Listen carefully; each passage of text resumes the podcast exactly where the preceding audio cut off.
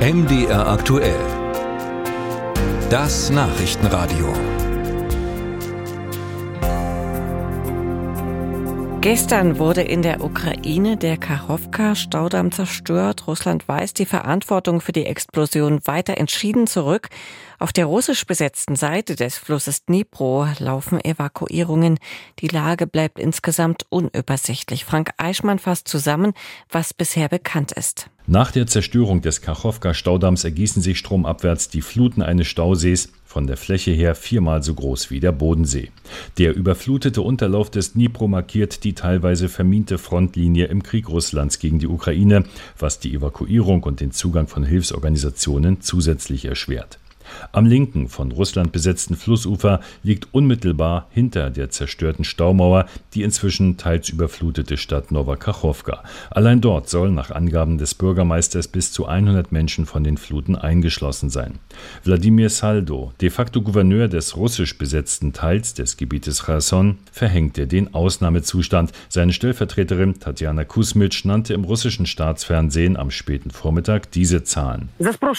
Nach Angaben des Katastrophen Katastrophenschutzministeriums haben sich seit gestern etwa 900 Menschen selber evakuiert. Derzeit befinden sich 350 Personen in den Notunterkünften, aber Tatsache ist, dass sich die Situation nicht jede Stunde, sondern jede halbe Stunde ändert. Direkt betroffen von der Katastrophe sind auf russischer Seite bis zu 40.000 Menschen, zu den noch gar nicht vollständig absehbaren längerfristigen Folgen für die Menschen, die Umwelt, die Trinkwasserversorgung und die Landwirtschaft gehört aber auch diese Zahl, die Wladimir Saldo nannte.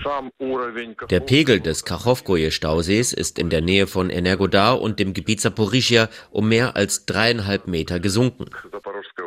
Deshalb warnte der Chef der Internationalen Atomenergieagentur IAEA, e dass schon in einigen Tagen der Pegel so niedrig sein könnte, dass in das dortige von russischen Truppen besetzte Atomkraftwerk kein Kühlwasser mehr gepumpt werden könnte.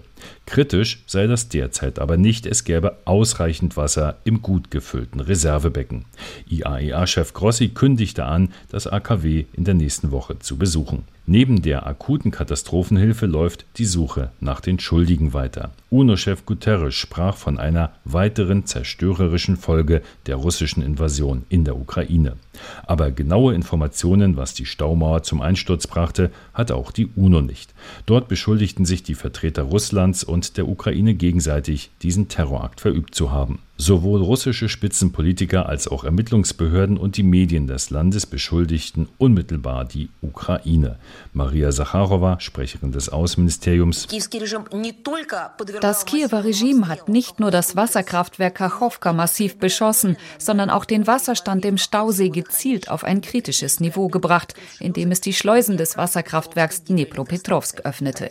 Wir fordern die Weltgemeinschaft auf, die kriminellen Handlungen der ukrainischen Behörden zu verurteilen, die zunehmend unmenschlicher Natur sind und eine ernsthafte Bedrohung für die regionale und globale Sicherheit darstellen.